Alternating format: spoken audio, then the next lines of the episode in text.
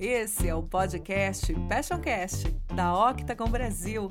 Aqui conversamos sobre esporte, entretenimento, cultura e principalmente o poder da paixão e das comunidades.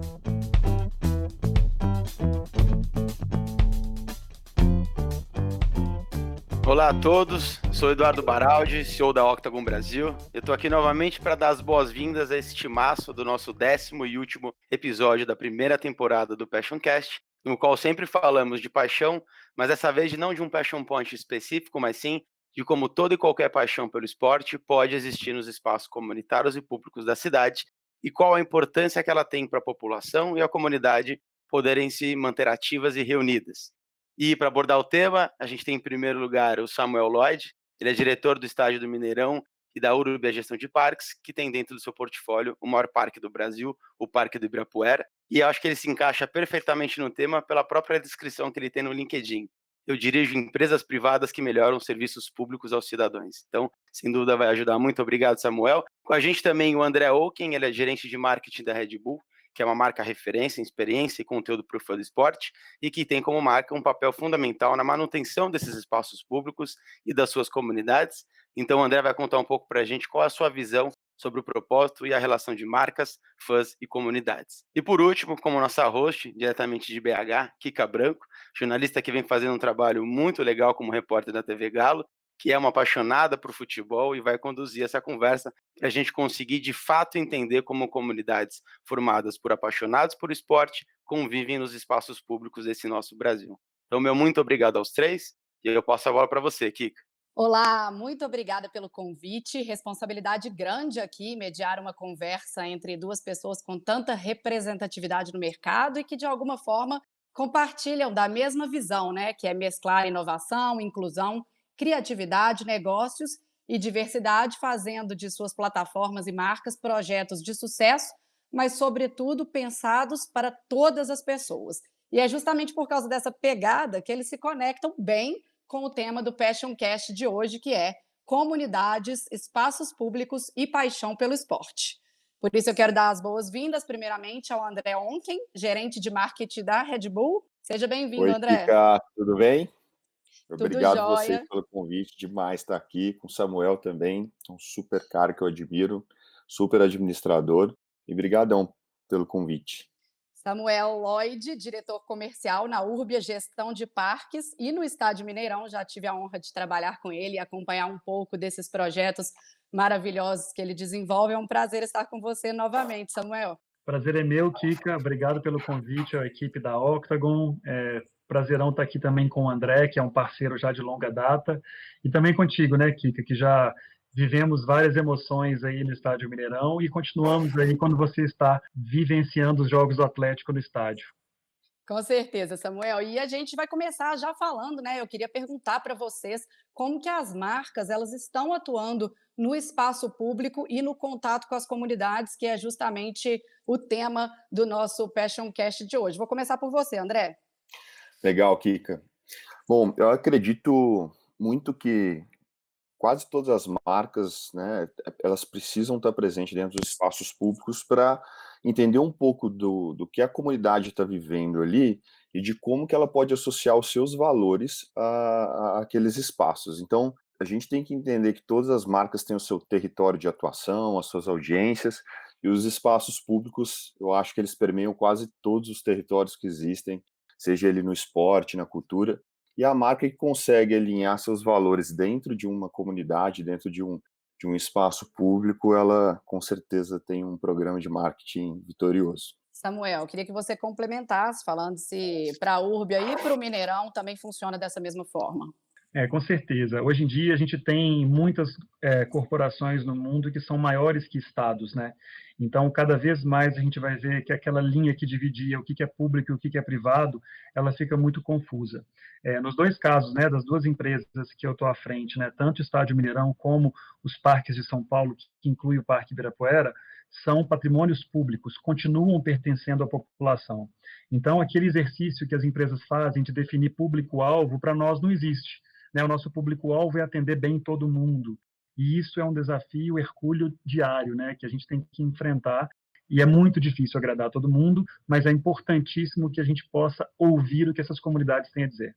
Samuel, aproveitando que você falou sobre os dois, né? Quais são as diferenças de estratégia assim para os dois espaços que você trabalha? Acredito que deve ter muita coisa que segue a mesma linha, mas existem também diferenças já que são espaços totalmente diferentes, inclusive em locais diferentes também. Com certeza. É, eles guardam algumas é, proporções em relação ao tamanho. Né? O Mineirão recebe 3 milhões de pessoas por ano, o Ibirapuera sozinho recebe cerca de 15 milhões de pessoas por ano.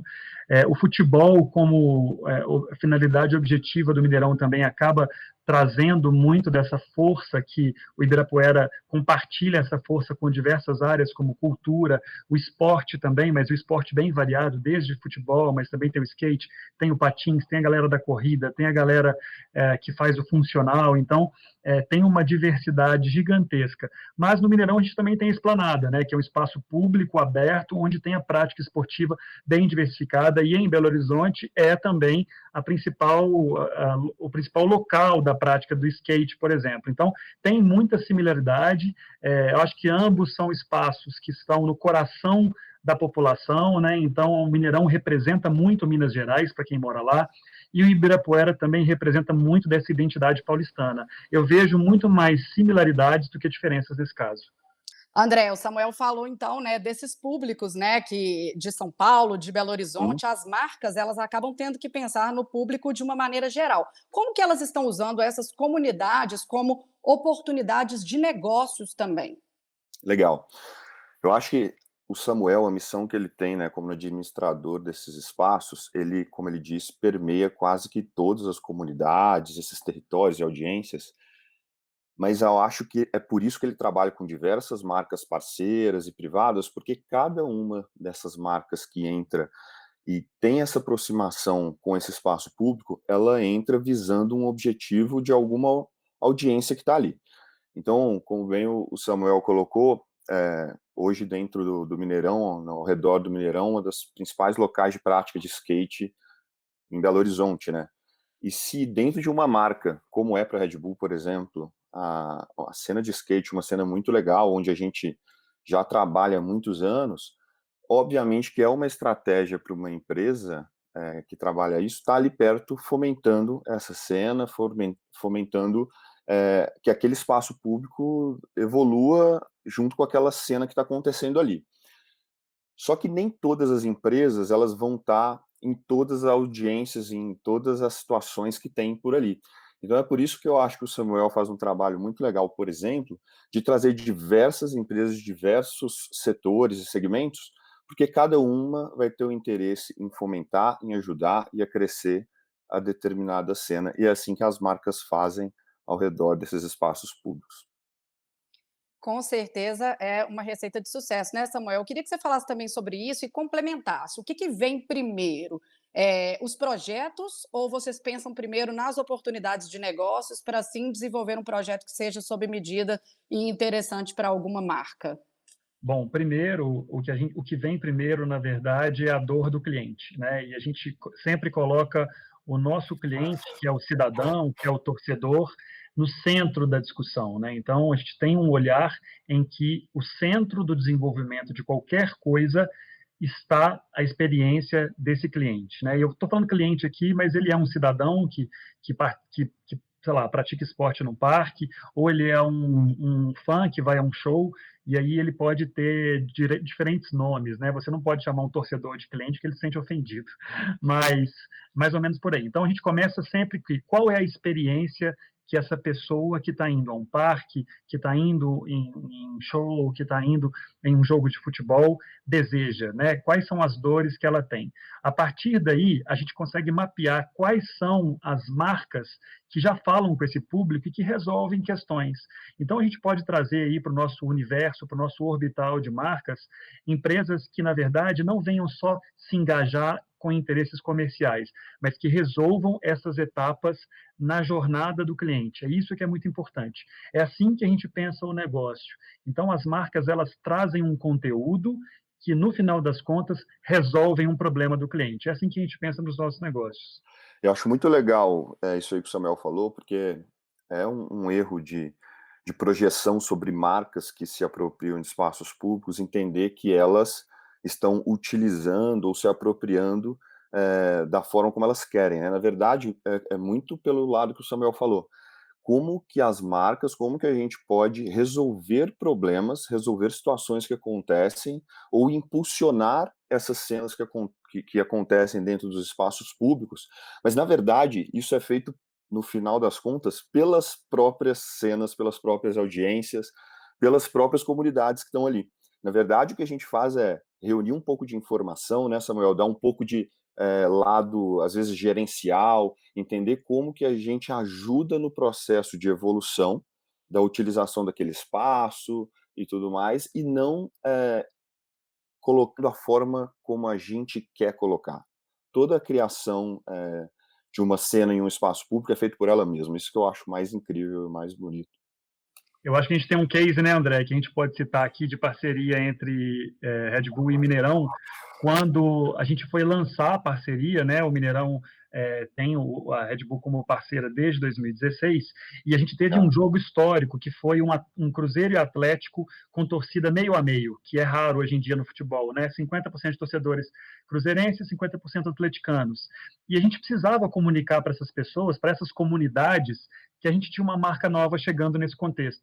E a Red Bull foi extremamente impactante, mas muito respeitosa, né? Manteve é, a importância do jogo, mas resolveu colocar um atleta seu, acrobático, que era, é, inclusive, de Belo Horizonte. O Gobert, né? o Goberna pulou de paraquedas, e ninguém me contou que era acrobático, senão não tinha deixado, porque eu quase morri do coração. Mas eu acho que tá, tinha tido uma pane nessa.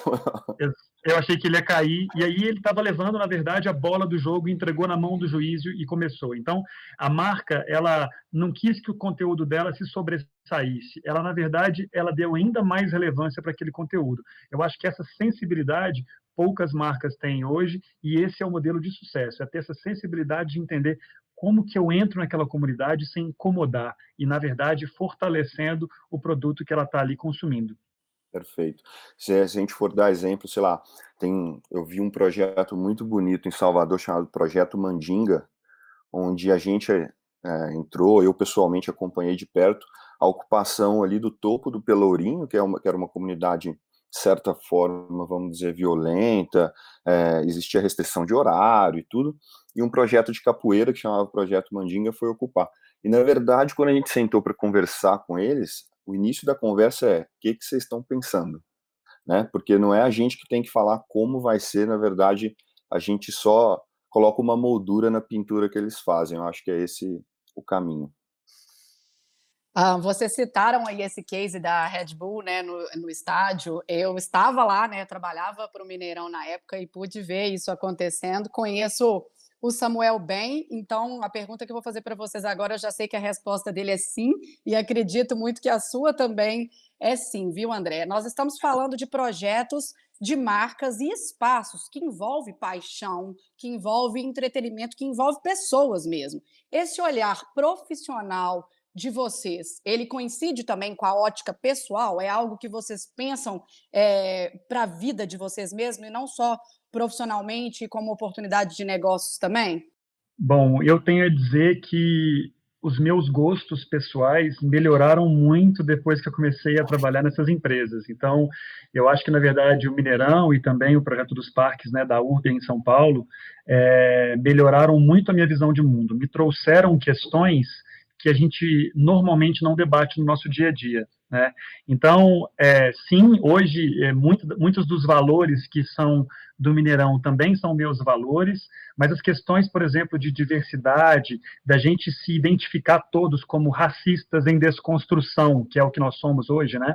E percebermos isso, né, como forma da gente andar para frente, tentar resolver os problemas, é, são coisas que fazem parte da minha vida, mas que provavelmente, se eu estivesse trabalhando numa outra empresa que não tem essa sensibilidade, talvez não fizessem parte da minha vida hoje. Então, na verdade, eu sou muito grato a esses movimentos, porque são empresas que são extremamente admiradas e visadas ao público e que estão na dianteira na, na discussão desses assuntos, né? De como a gente pode melhorar os serviços públicos para o cidadão através dessas concessões. É, e do meu lado aqui, acho que estou no mesmo sentido. Eu agradeço demais por estar numa empresa que dá voz e, e olha para isso É, e assim, Kika, não tem jeito, é um envolvimento ele é pessoal, não no sentido imaturo, assim, mas é no, no sentido de você começa a entender essas comunidades, esses movimentos, muitos deles, para mim, movimentos de rua que ocupam espaços e tudo, é, e, e, é difícil não se envolver, né? Porque você vê tanta, como o Samuel falou, assim, a gente precisa desconstruir tanto, e você começa a se enxergar precisando também ter novos olhares e tudo mais, que é muito difícil. A Red Bull tem um projeto que chama Red Bull Amapico, que, que olhava para esse terceiro setor né, um pouco mais fortemente, tudo. E assim, lá dentro eu conheci um projeto chamado Favela Radical, de um, de um cara que chama Jefferson Quirino, que estava transformando a favela dele num parque de esportes radicais, a favela do Turano, lá em, no Rio de Janeiro. Assim, né? o envolvimento pessoal começou a ser até demais. Assim, a gente começou a conversar, entender como que poderia fomentar. Então, assim, é, é, é, muito é muito difícil não se envolver, porque a gente sente que pode ajudar muito simplesmente com conhecimento, simplesmente estando perto e podendo ajudar a estruturar as coisas e, e, e vira acaba virando uma paixão e no final das contas a gente aprende mais do que ensina. Muito legal. Por mais que a gente tenha consciência, ideias, vontade de fazer tudo isso acontecer, de apoiar né, as comunidades e as minorias é, nesse processo, é, às vezes a gente não consegue fazer, né? A gente precisa ouvir mesmo as pessoas que, que vivem aquilo. Vocês, é, ao desenvolver projetos, costumam ouvir as próprias comunidades e entender os anseios delas antes de desenvolver algum projeto, de traçar alguma estratégia? Pode começar falando, André. É, Kika, como eu disse, assim, acho que é a, é a pergunta número um, né? É, o que que o que que vocês estão querendo, como vocês querem construir isso? Na verdade, é, nenhum envolvimento, eu acredito que deva ser assim, né? Mas é, não deve ser nenhuma imposição, e sim uma escuta muito ativa durante um bom período e entender sugestões. O que, na verdade, muitas vezes a gente faz nesses contatos é sugerir caminhos depois de, de ter escutado muito como que aquela comunidade daquele lugar quer fazer. Como o Samuel disse é, sobre as comunidades ao redor do Mineirão e ao redor do Ibirapuera. Eu acho que é premissa número um para você construir um bom plano. Se for feito é, pela marca, vamos dizer de uma forma um pouco mais autoritária, eu não acredito que tenha muito é, um, não tenha muito longo prazo, assim, sabe? Deve ser algo talvez só uma utilização momentânea daquela cena e tudo. A marca que chega perguntando e entendendo, ela vai construir algo mais de longo prazo, eu acredito. É isso, Samuel?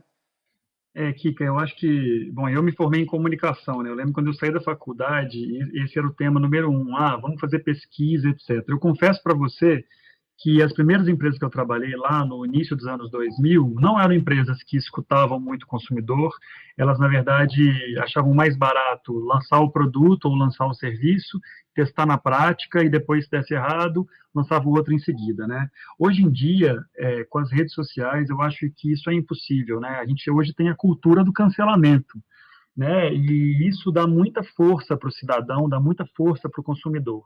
Então, se você não faz da maneira correta, na verdade, além de você ter um produto ou serviço que você lança que não está adequado, você pode, na verdade, estar tá falindo a sua empresa. Né? A gente tem vários casos aí de empresas que foram canceladas. Agora, na pandemia, né, as empresas que, que tinham é, pouca ou uma falta de empatia elas sofreram com isso. A gente viu algumas empresas, inclusive da área esportiva, academias de, de ginástica, que posicionaram de uma forma ou de outra, é, restaurantes que se, que se, posicionaram de uma forma ou de outra foram cancelados e perderam clientes. Né? E aí você tem um, um, um, não só a sua marca arranhada, mas também uma perda de receita. Então, o, o, que eu falo é que modelos de gestão também são tecnologias, né? Eles vão mudando de acordo com o tempo o modelo de gestão que impera hoje das empresas de sucesso são essas empresas que têm é, o compliance, a ética e a conversa ativa com os seus uh, né, com seus clientes e com seu orbital aí de relacionamento, né, de todos os públicos mais ativos. Então é assim que eu vejo, não tem como voltar atrás. Esse é um caminho sem volta. o, a ocupação dos espaços públicos ela se dá muito através de esporte e de cultura, dois pilares que nós somos apaixonados mesmo. O que, que isso significa? O que, que esses espaços de fato representam na dinâmica da sociedade? Pode começar, Samuel, e aí depois o André já complementa. Bom, com certeza. Eu acho que a gente tem um movimento muito grande na sociedade hoje que é a digitalização das coisas, né? Então, as pessoas estão indo para o virtual e esse engajamento está é, sendo, está acontecendo muito online, inclusive a venda, né? Quando a gente tem a oportunidade de levar as pessoas para um espaço público, é, a gente percebe que o entretenimento é a principal ferramenta, né? O lazer e o entretenimento são, são ferramentas fundamentais para fazer isso acontecer. E a gente tem que pensar, é, trazendo um pouco aí da linguagem do digital, é, em não em, em, obedecer essa jornada do cliente, fazer com que ela seja cada dia mais fluida. Então a gente precisa respeitar esses momentos.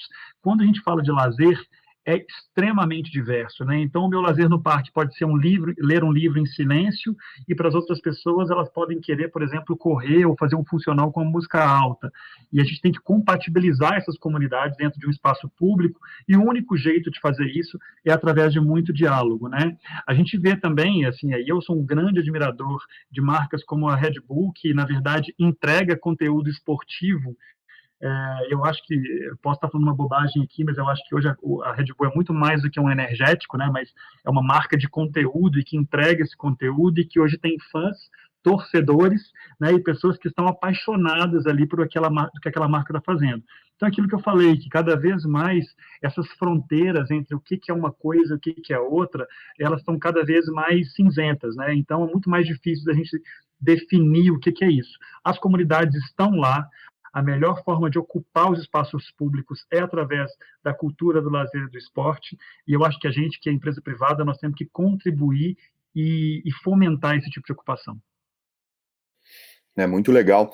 E, e, assim, o espaço público, independente dele estar tá ali com esporte ou com cultura, ou seja o que é que está acontecendo, quando você tem toda essa parte de digitalização que o Samuel colocou, é, a digitalização ela ainda ela tem umas limitâncias, né? Você pode até gerar algum tipo, como o Samuel falou, ah, você pode até ler um livro e tudo, mas é, na hora que existe a troca, na hora que existe o convívio, as atividades coletivas e a evolução disso tudo, é muito difícil você ainda ter 100% isso garantido nos espaços digitais.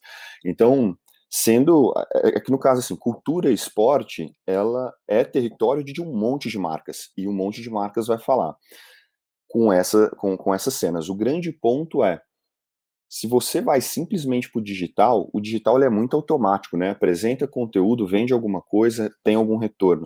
Quando você vai para um espaço de convívio, de atividades colaborativas e tudo mais, é onde realmente a, acontece a evolução daquela, daquela comunidade que está ali. Então, é, o território em si, se é cultura, esporte, se é lazer, entretenimento, eu acho que é o de menos nesse caso. O mais importante é o convívio social que acontece e a evolução desses espaços, que na verdade é mórfico, né? Quando você entende uma, sei lá, uma comunidade de futebol que acontece no Mineirão, eu tenho certeza, Samuel, que há cinco anos atrás ela não é igual hoje, ela já evoluiu.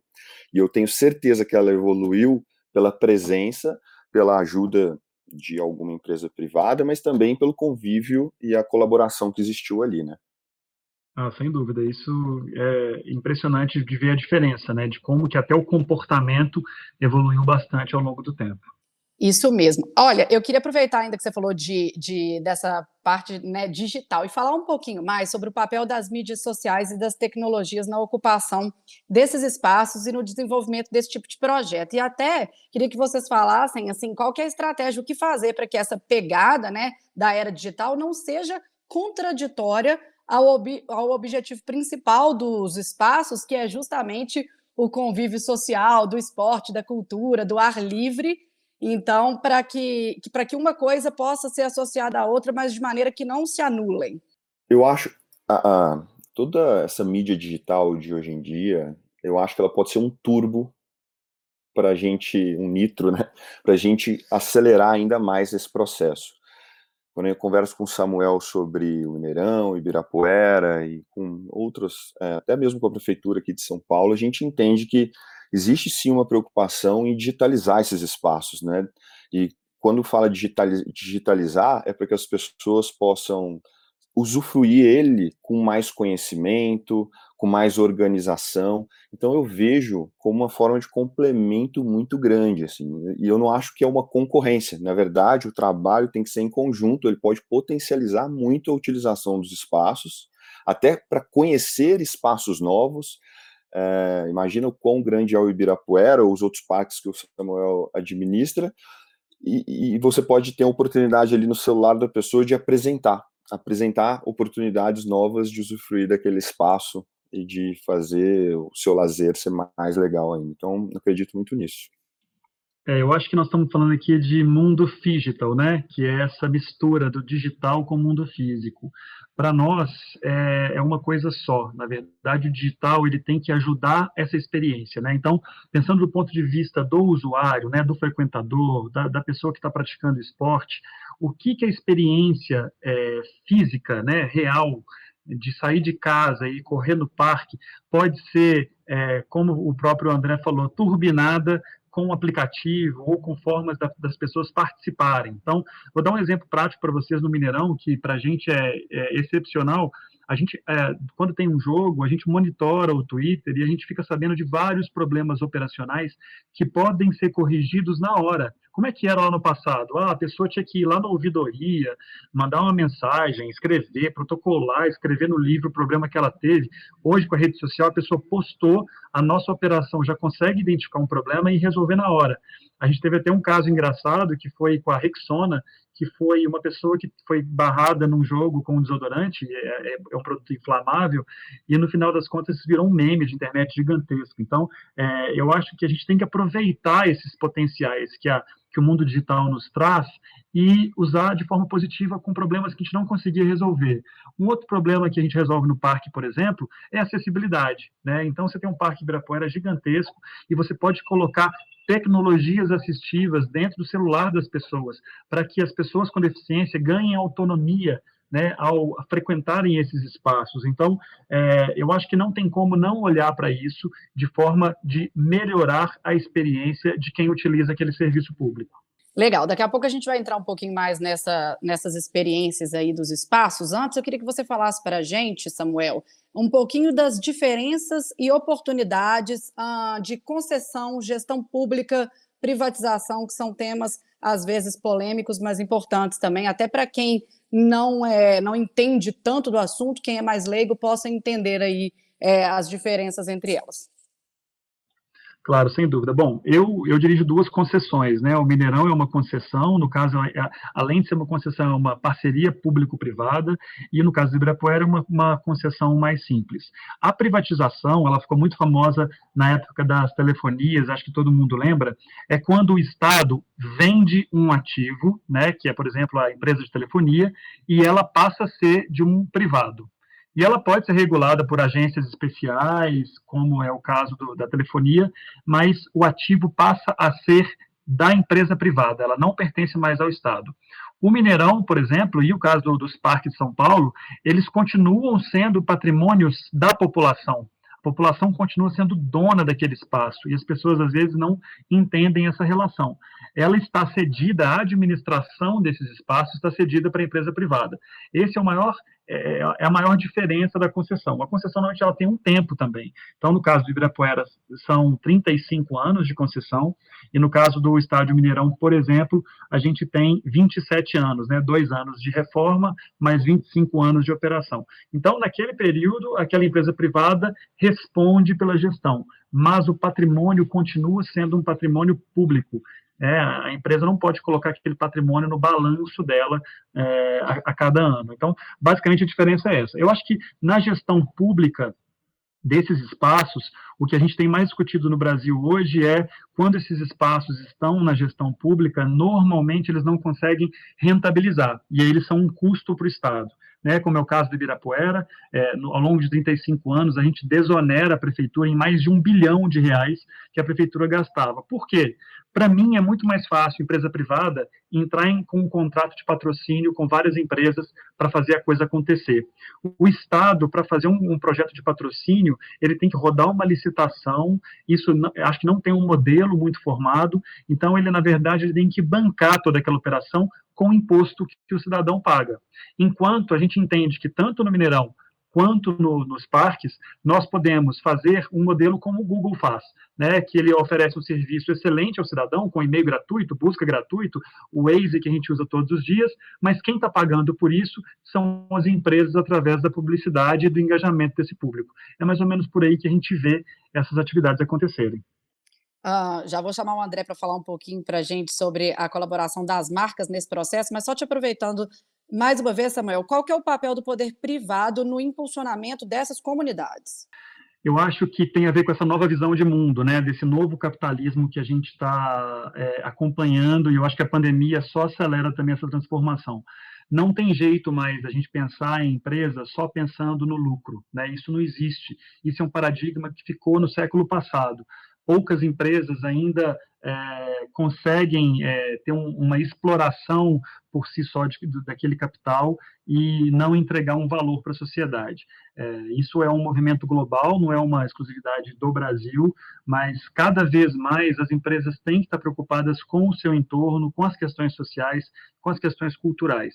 É, e, e, e a gente consegue ver isso acontecendo na prática em vários modelos pelo mundo. André, é, como que as marcas podem, de fato, contribuir para a manutenção desses espaços públicos e também dessas comunidades? Ela vai contribuir a partir do momento em que ela enxerga dentro desses espaços públicos a seu território, uma forma de evoluir, uma forma também de se mostrar, e, e, e acontece quase que naturalmente. Como Samuel falou, hoje em dia é muito difícil uma marca sobreviver simplesmente pensando em entrega, venda e rentabilidade. Assim, a gente tem que entender muito mais que um, uma empresa privada hoje em dia tem que estar preocupada com o desenvolvimento da sociedade local, com todo o processo de cidadania, de evolução é, da cidade como um todo, e através disso ela também usufrui desse espaço, dessas comunidades locais, da, dos espaços públicos, mas sempre entregando algo em troca, né? E não simplesmente visando o lucro. O processo acontece hoje em dia, eu vejo que quase que naturalmente, assim, é uma forma de você entregar um pouco de você e, e para a sociedade e a sociedade hoje ela reconhece a marca. É muito diferente de antigamente, quando você fazia uma campanha publicitária para ser visto. Hoje em dia, você é reconhecido por um trabalho e por um posicionamento de marca. Eu acho que essa é a grande diferença. Muito legal. Por falar em reconhecimento, Samuel, você é reconhecido em Belo Horizonte pelo papel transformador no Mineirão. É, todos falam disso aqui, sabem do trabalho que você desenvolveu para tornar o Mineirão o que ele é hoje. E agora tem esse desafio também do Parque do Ibirapuera. Como que vai ser fazer a gestão do maior parque do Brasil? Bom, um desafio que é, nos motiva, né, na verdade. É, eu acho que, seguindo os passos aí do, dos aprendizados com o Mineirão, né, acho que o que é importante ressaltar que o Mineirão é feito por uma equipe de mais de 100 pessoas, a gestão do Mineirão é muito estável, né, as pessoas que estão lá nas gerências estão lá desde a obra, desde a reforma. Então, a gente facilitou muito o trabalho de qualquer pessoa que chegasse para implementar. O que eu acho que ajuda muito é uma visão de mundo diferente, né? Eu acho que a gente não pode ter nenhum complexo de vira-lata. A gente tem que entender que o Mineirão é um estádio para concorrer com os principais do mundo. A gente tem aqui em mente que a, gente pode transformar o Ibirapuera é, no melhor no melhor parque do mundo, é, resolvendo essas questões é, simples que a população já, já fala essas respostas há muito tempo. Né? Quem convive no parque já sabe o que, que o parque precisa para melhorar. Né? A gente tem um patrimônio histórico riquíssimo que precisa ser recuperado, a gente tem quadras né, e ambientes esportivos que também precisam de mais atenção. A gente tem as questões de mobilidade e acessibilidade que precisam ser, é, de fato, executadas para que o parque seja um parque para todo mundo e não um parque só para quem é esportista. Né? Então, a ideia é trazer essa visão de mundo e aplicar na prática. Então, nos próximos três anos, a gente tem um período é, complicado aí de muitas obras que acho que acaba trazendo um pouco de transtorno também para a população, né? A gente precisa reformar esses equipamentos, mas eu acho que no longo prazo e no médio prazo a população já vai conseguir entender é, que um outro parque mais justo, mais uh, participativo, mais democrático, é viável no coração de São Paulo, né? E aí a gente também traz a possibilidade desse projeto que eu falo que é um projeto Robin Hood, né? Que ele tira toda a questão comercial de Ibirapuera e investe na periferia, né? Tem outros cinco parques na periferia que a maioria das pessoas de São Paulo não conhecem, que são incríveis e que também vão se beneficiar desse pacote como um todo. Então, eu acho que vai ser um grande aprendizado e eu estou empolgadíssimo para contar aí com as marcas que estão alinhadas a esses propósitos para a gente fazer acontecer. Ninguém faz sozinho, né? A gente faz em parceria e ouvindo essas comunidades que já habitam esses parques hoje. Pois é, até aproveitando a sua deixa, André, aproveitar o momento até para promover uma troca aqui entre vocês e quem sabe, por que não, até estimular novos negócios. Como que as grandes marcas veem o Parque Ibirapuera, assim, como oportunidade de ativação de negócio, ainda mais sabendo dessa, dessa nova visão que está sendo colocada dentro do parque pela Urbia e por pessoas como o Samuel também?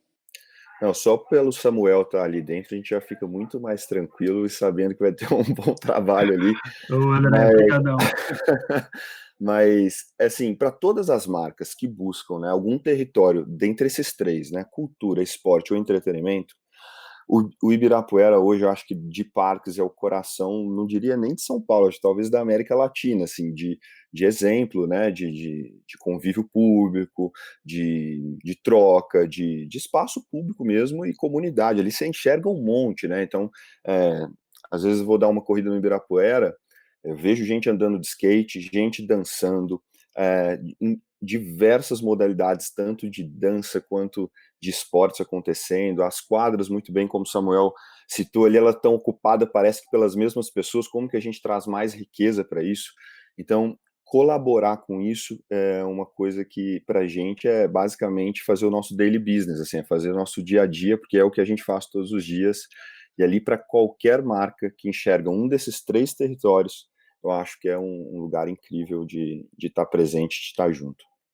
Só complementando aí no que o André falou, eu acho até queria trazer aqui é, um caso aí do Ibirapuera mesmo, né? A gente contratou a Octagon para fazer uma pesquisa, né, uma curadoria esportiva do Parque Ibirapuera. Hoje, a, a, visibilidade esportiva é a principal do Parque Ibirapuera. Ele foi concebido para ser um parque de muita cultura, ele tem equipamentos culturais, mas hoje a maioria das pessoas tem essa visão de que é um parque para você correr, para você praticar esportes. Né?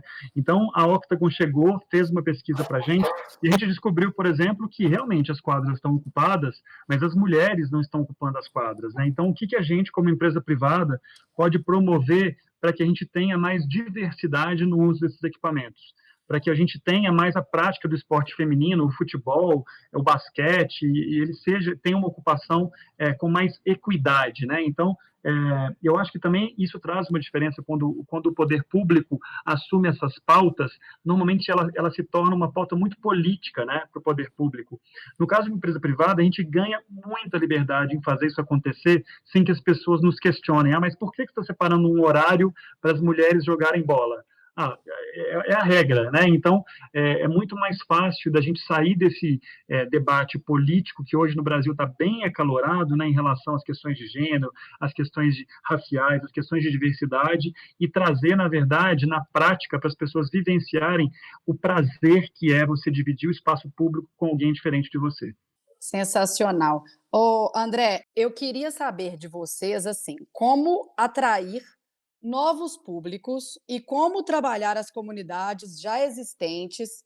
Uh, no seu caso, André, uh, para atingir novos públicos para a marca e no caso do Samuel, até para trazer novos públicos para o parque também. Existem estratégias pensando nisso, nesses novos públicos, nessas novas comunidades?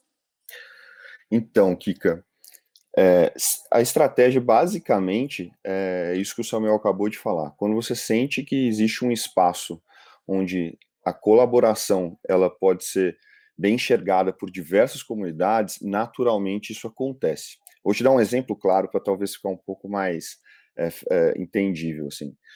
Eu estava conversando com o Thiago Lobo, que é um cara que, que representa é, estava dentro da Secretaria de Esportes aqui, e ele me trouxe um dado que é muito legal. A simples fato de você iluminar algumas quadras que existem na cidade, você gera fluxo de pessoas e ativação daquele espaço. Então você imagina que só o fato de ter luz e tudo traz as pessoas para envolver aquilo. Imagina agora com organização, com é, motivação, né? Porque a gente pode trabalhar muito isso também. Toda a questão da, da, das propriedades ao, ao, redor, você poder tá, ter um restaurante, ter um banheiro, é, toda o, o, o, Parque do Ibirapuera, por exemplo, ele já é um, um, espaço de desejo de todo mundo. E muita gente não vai porque acha que é, talvez não seria muito bem recebido, né, Samuel? Né, era esse o grande ponto. É, Agora, uhum. se você tem a certeza do que tem ali, de que você vai estar num lugar confortável, que você vai poder vivenciar aquele lugar, naturalmente eu acho que já acontece, já acontece o fluxo de pessoas para lá. E é basicamente isso o que tanto a gestão dele faz quanto as marcas também. Eu acho que eu queria também falar um exemplo aqui, porque a gente quando fala comunidades, a gente normalmente ele, a gente tem uma ideia de ser uma coisa pacificada, né? E na verdade não é. Quando a gente fala do futebol, por exemplo, a comunidade das torcidas organizadas, é uma comunidade extremamente opressora no imaginário coletivo, né? E, e aí eu vou citar aqui um projeto que é da própria Kika, ela pode até falar um pouco melhor sobre ele, mas como que as meninas, por exemplo, podem ocupar o espaço do futebol, né? Que é um espaço no Brasil extremamente masculino e que é, na verdade, as meninas são afastadas desse espaço. Eu falo que é no Brasil porque, por exemplo, nos Estados Unidos, o futebol é um, é um esporte para as meninas, né? De, desde muito cedo elas são apresentadas ao esporte. E aí eu lembro que a Kika trouxe uma ideia, e se a gente pudesse, aliás, fica aqui o Merchan, né, Kika? Quem sabe a gente tem um apoiador aí para esse projeto. A gente pode apresentar o futebol dentro do Mineirão para as meninas, né? As meninas, desde cedo, serem apresentadas ao esporte porque elas são apresentadas normalmente quando elas estão na adolescência ou na fase adulta. E aí é muito difícil, né? Se a gente pensar nas horas de treinamento até chegar ah, nos seus 16, 17 anos, que você entra aí para os times profissionais, né, e começa a participar das peneiras, se a gente não é apresentado muito cedo, né, Kika? Você podia falar um pouquinho desse projeto que você fez para a gente. É, com certeza. Eu estive nos Estados Unidos, né, num projeto, recebi uma mentoria lá por 50 dias do Google e era justamente um projeto para transformar mesmo a, a, cultura e a mentalidade do brasileiro com relação a, ao futebol feminino. Existe realmente um gap muito grande de, da, do início das atividades de futebol para as meninas e para os meninos na escola. Então, eu começo toda a minha apresentação lá, que depois vale um Passioncast à parte, falando que o Brasil é o país do futebol, e aí todo mundo olha e eu falo, só que só para meninos. Então, existe uma necessidade mesmo de transformação cultural e de visibilidade que é necessária. Uh, e que eu tenho conversado muito com, com o Samuel e com o Mineirão para que a gente desenvolva junto esse projeto que eu trouxe de lá, já aprovado pelo governo americano, pela ESPNW e pelo Google, para que a gente possa desenvolver aqui. Nós vamos marcar depois realmente um bate-papo aí, aí fica o convite realmente para a Octagon, para a Red Bull, para entrar nisso com a gente, porque com certeza vai ser mais um projeto transformador e que vai focar bastante nesse público que merece sim oportunidades. E aí, eu vou até aproveitar então o assunto, vou puxar um pouco aqui para o meu lado das mulheres e queria saber de vocês, né, André? Como é que vocês veem a ocupação das mulheres nesses espaços e se tem algum case aí que você possa citar que já envolve mesmo o público feminino? Legal, Kika.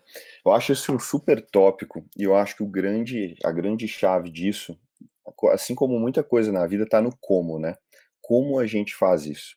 Como o Samuel disse também, tipo, é muito difícil você separar é, um horário para as mulheres dentro de uma quadra e isso pode gerar um tipo de rejeição para aquelas pessoas que ocupavam ela antes e tudo mais. Então a gente vem trabalhando isso há muito tempo já, olhando.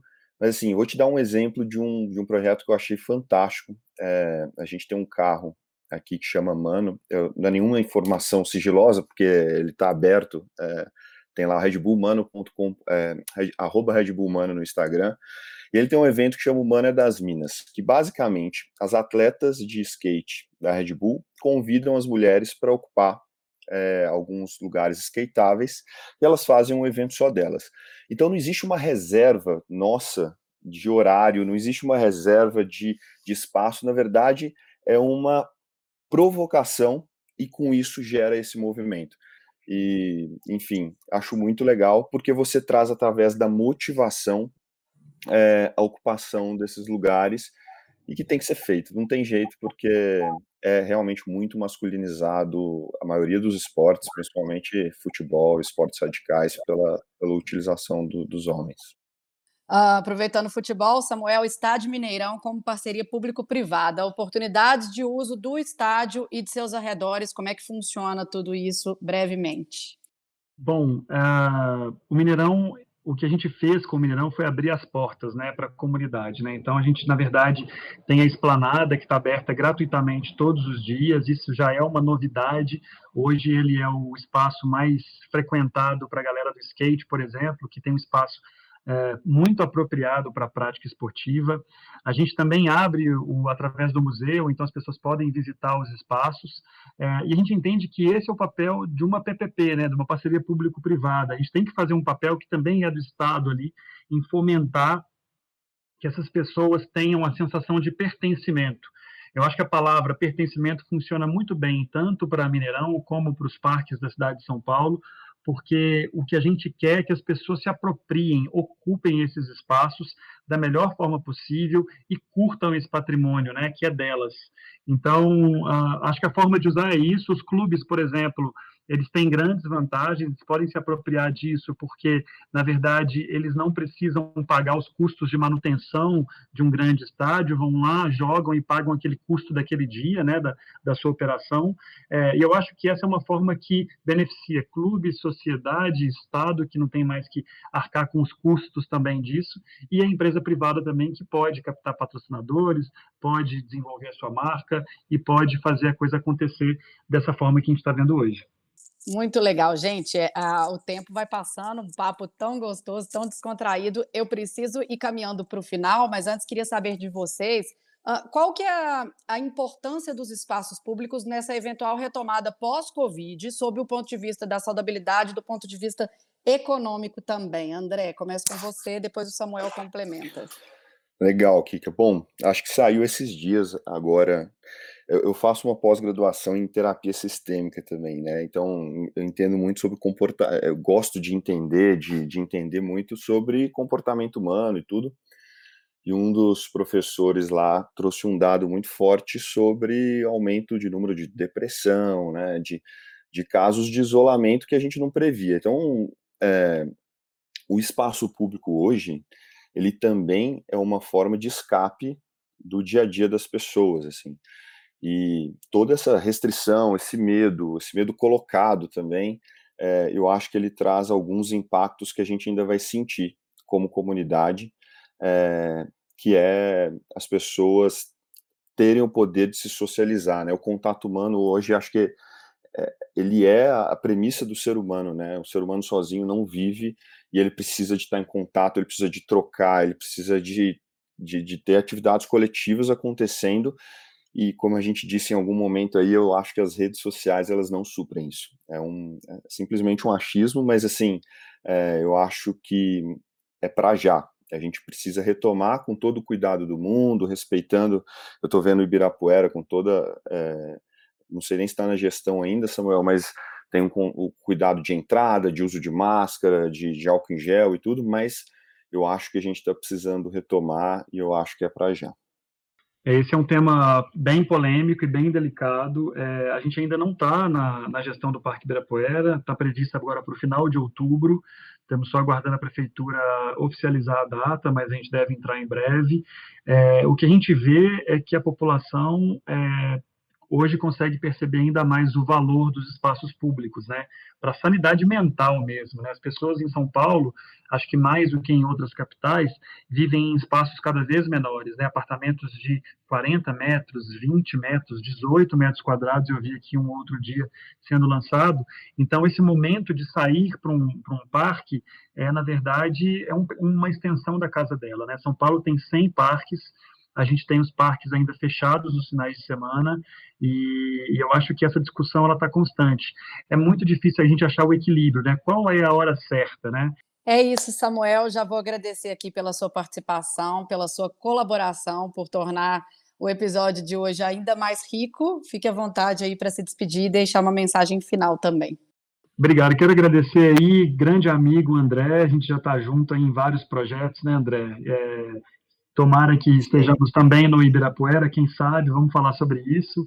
É, lá no, Mineral, no Mineirão somos parceiros já há alguns anos. Quero agradecer também a Kika pela mediação, uma profissional que eu admiro.